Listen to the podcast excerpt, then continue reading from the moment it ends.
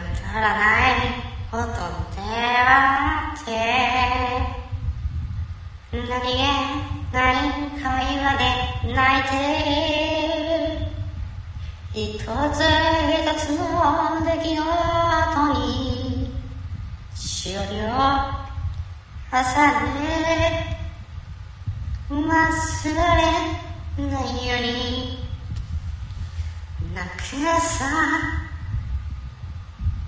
なくさないように嵐のように魔法の絨毯に乗って松本ゆか。やなカフェだな、迎えに行くよ。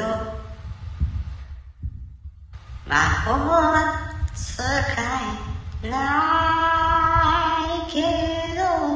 まあつまり no magic やなお金もないし力もないし地位も名誉もないけど君のこと。